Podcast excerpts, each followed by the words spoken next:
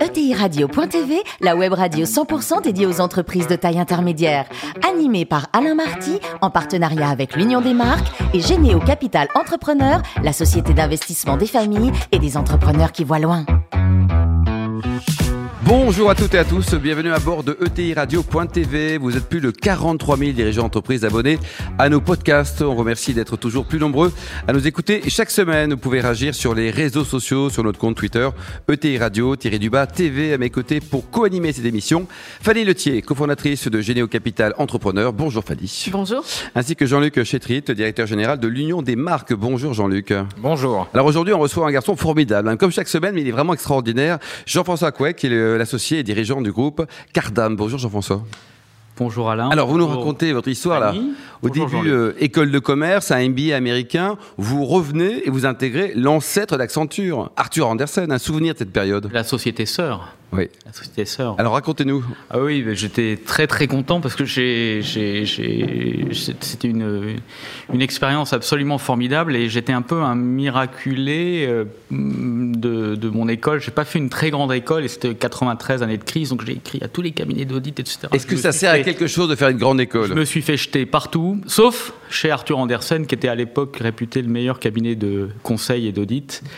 Et je me suis fait des copains pour la vie qui sont euh, aujourd'hui à des postes euh, intéressants, mais qui sont surtout mes amis.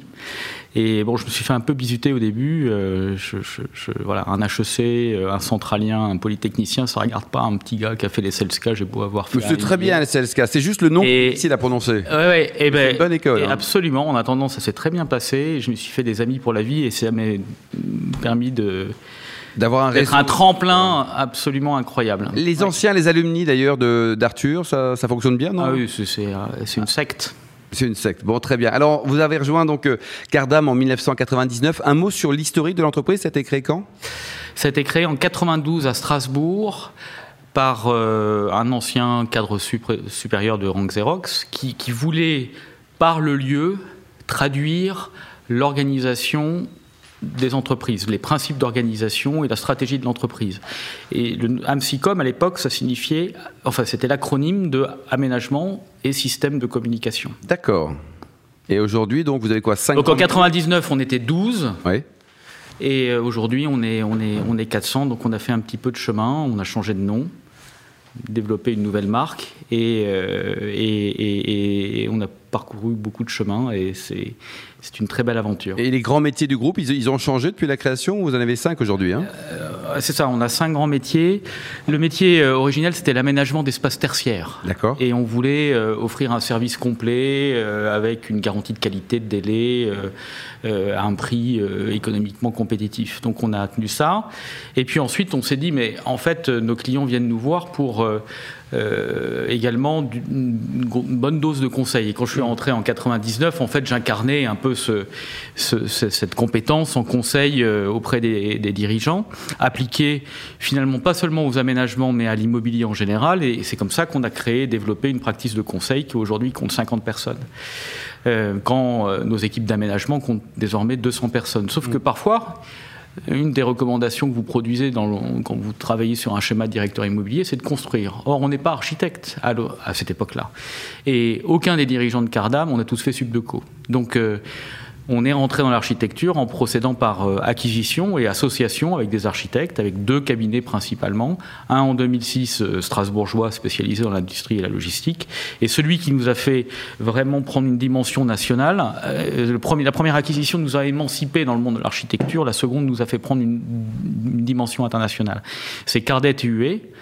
Euh, qui est le cabinet, le cabinet euh, un peu emblématique de, Toulouse. Euh, et maintenant, aujourd'hui, on est dans le top 10 des cabinets d'architecture en France. Derrière, on a, on, a, on a développé en appui une, compétence en ingénierie bâtimentaire qui vient en support de l'architecture, de l'aménagement et du conseil. Et enfin, je me suis engagé il y a quatre ans devant une des directrices exécutives de BPI France à l'époque qui m'a mis dans un traquenard. Elle m'a fait lever à Las Vegas devant 200 euh, personnes en me disant Jean-François, engage-toi à innover. Ah, c'était un sacré euh, pris un peu à contre-pied. Je, l'ai regardée, elle s'appelait euh, à l'époque, elle s'appelle toujours Fanny Letier. Oh, tiens non. Et, euh, et, je me suis engagé à euh, emmener Cardam dans le monde du digital. Et c'est notre cinquième métier aujourd'hui.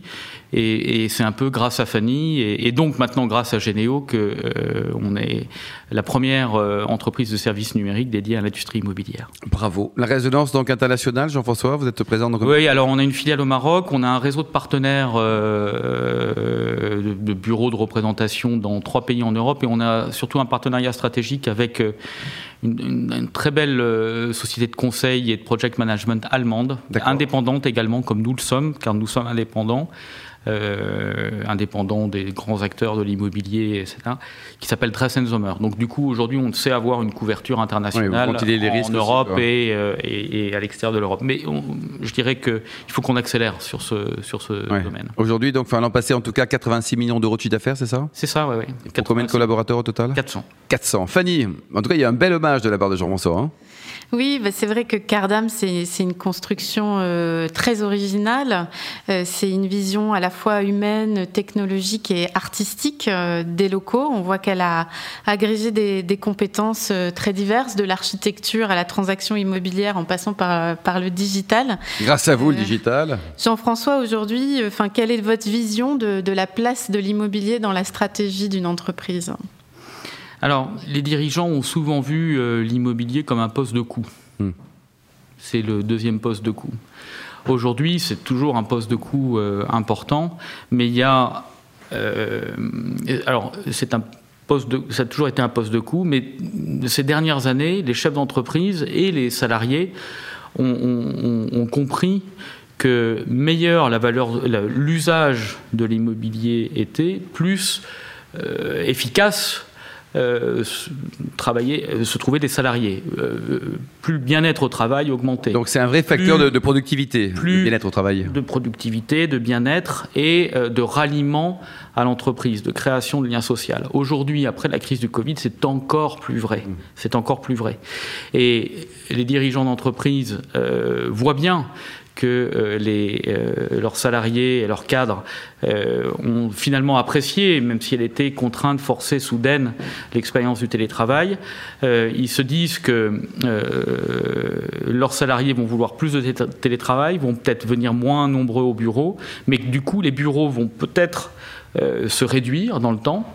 Mais en contrepartie de ça, il faudra des bureaux qui soient identitaires et qui servent à quelque chose, qui offrent des fonctionnalités qu'ils n'offraient pas avant pour garder les salariés attachés à l'entreprise, maintenir le lien social et, euh, et, et, et, trouver le bon équilibre, euh, un nouvel équilibre euh, qui, qui, qui on, dont on savait qu'il qu était déjà un peu mis à mal avant la crise, mais là, méga tendance a été, a été accélérée. Fanny donc Cardam a, a, a publié d'ailleurs tout récemment hein, une étude approfondie, hein, une, une, étude assez inédite avec près de 3000 répondants sur l'expérience massive du télétravail pendant et après le confinement. Euh, Peut-être c'est intéressant que vous puissiez nous en donner les, les, principaux, les principales conclusions, mais aussi vous concrètement quand vous voyez vos, vos, vos clients hein, qui, sont, qui sont des grands groupes, qui sont des ETI, euh, qu'est-ce qu'elles doivent en tirer au plan organisationnel technique aussi, hein, parce qu'il y a un aspect digital, et, euh, et managérial. Vous avez 5 heures, vous avez 5 heures, Jean-François. ouais.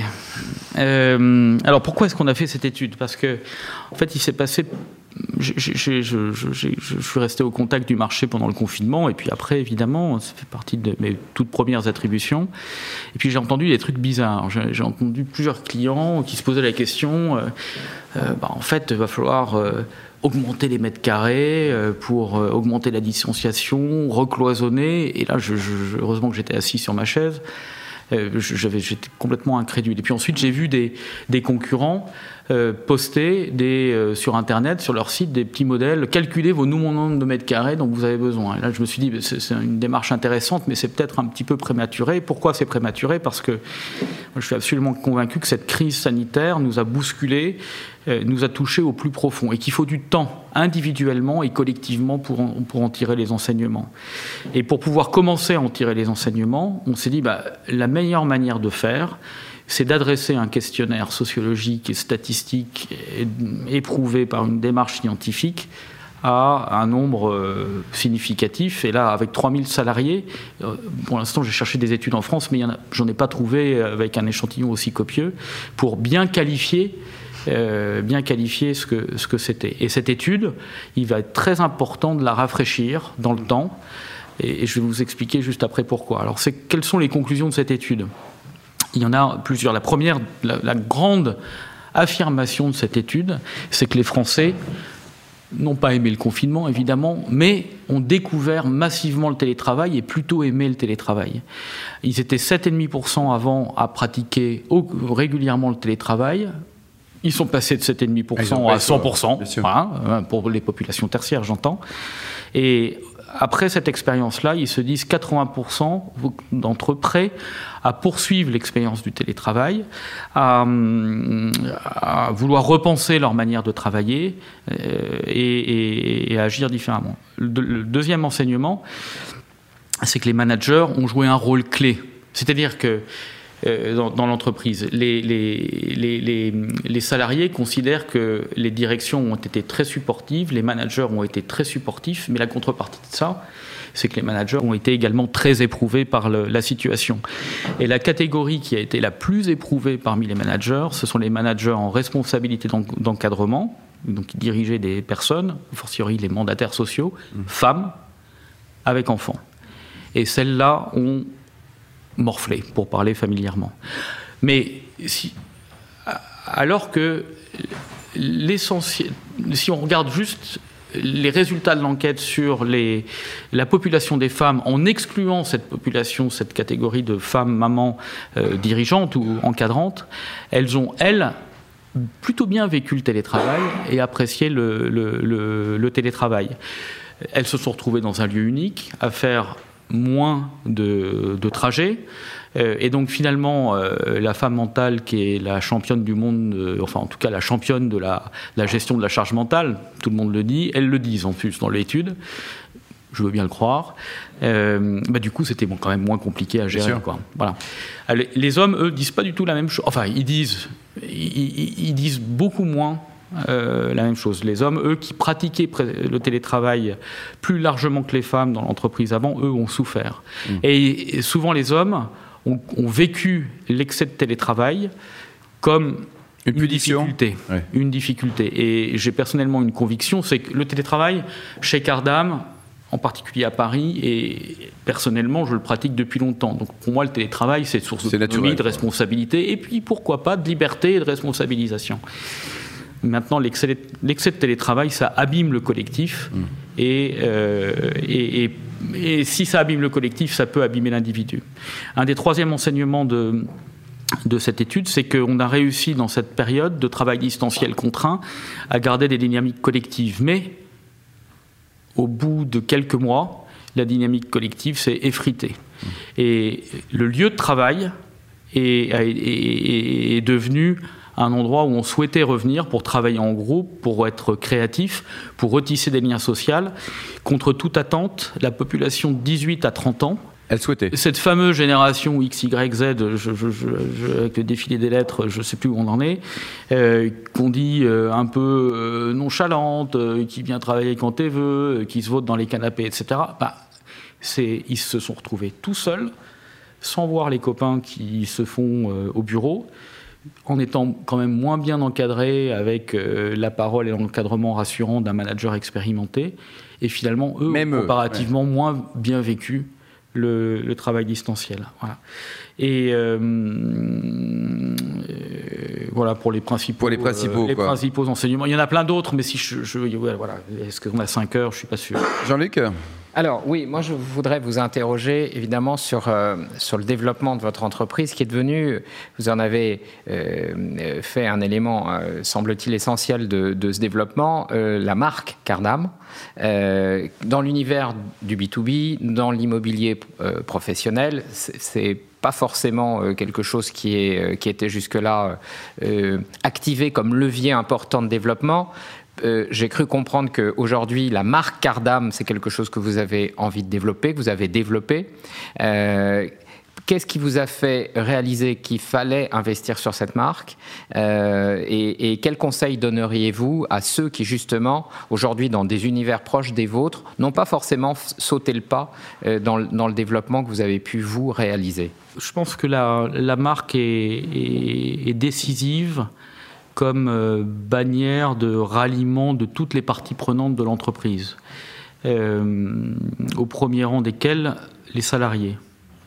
Et euh, l'histoire de Cardam, Cardam est une construction qui s'est faite pour moitié par croissance interne et pour moitié par croissance externe. Et avec un attachement profond aux valeurs humaines. Je, suis très content que chaque fois qu'on a racheté une société, j'ai réussi à garder tout le monde. Et à marier euh, des métiers pour lesquels il y avait des sortes de frontières invisibles. On travaille tous sur des immeubles. Euh, mais alors, mélanger un, un, un, consultant en immobilier avec euh, un designer d'espace, un architecte avec un assistant à maîtrise d'ouvrage, et le pire, c'est essayer de faire travailler ensemble un gars qui vient du digital et du monde de l'IT avec euh, un aménageur d'espace. C'est mmh. juste. C est, c est... Ils ne se comprennent pas naturellement, ça c'est clair. Ah, mais ça c'est ça, ça, évident. Et le pari de Cardam, c'est de conjuguer toutes ces compétences pour faire en sorte que l'ensemble forme euh, produisent une action cohérente, harmonieuse et en bonne entente avec une finalité, c'est utiliser l'immobilier comme, comme, levier de transformation. Donc, à un moment, on s'appelait Amsicom, Arte, Cardet Tué, HDR Communication. Il y a un moment, je, je, je, il faut qu'on se retrouve tous ouais, ça fait beaucoup, sous une marque Mobilitis, sous une marque unique qui veut dire ce que je viens de vous exprimer. Et c'est comme ça que la marque Cardam est née. On a qui l'a trouvé euh, On a fait travailler un cabinet qui a trouvé plein de noms. Euh, euh, je ne me souviens plus lesquels, c'était drôle. Et puis à la fin, on s'est dit, bon, en fait, c'est vachement bien. Cardette avec un card, Huette avec un H, Amsicom avec un M. Allez, hop, je contracte tout ça, ça sonne bien en anglais. Allez, on prend l'apéro, tout ça. Et on y va, ouais. et on y va. voilà. Et voilà ce que, comment est né Cardam. Et donc, le lieu doit refléter la marque, mais qui elle-même reflète la vocation de l'entreprise et les valeurs de l'entreprise et dans lesquelles les clients doivent se retrouver. Tout ça, tout ça est lié, tout ça forme un ensemble qui doit être cohérent. Et si l'ensemble est cohérent et a du sens, il est puissant. Et, je recommande, nous, un des exercices les plus difficiles qu'on a dans nos, dans nos, exercices de conception d'espace, que ce soit des espaces à construire ou des espaces intérieurs, c'est de bien comprendre l'âme de nos clients, la marque de nos clients, euh, les aspirations de leurs salariés et des clients de nos clients pour la traduire en des lieux identitaires et distinctifs.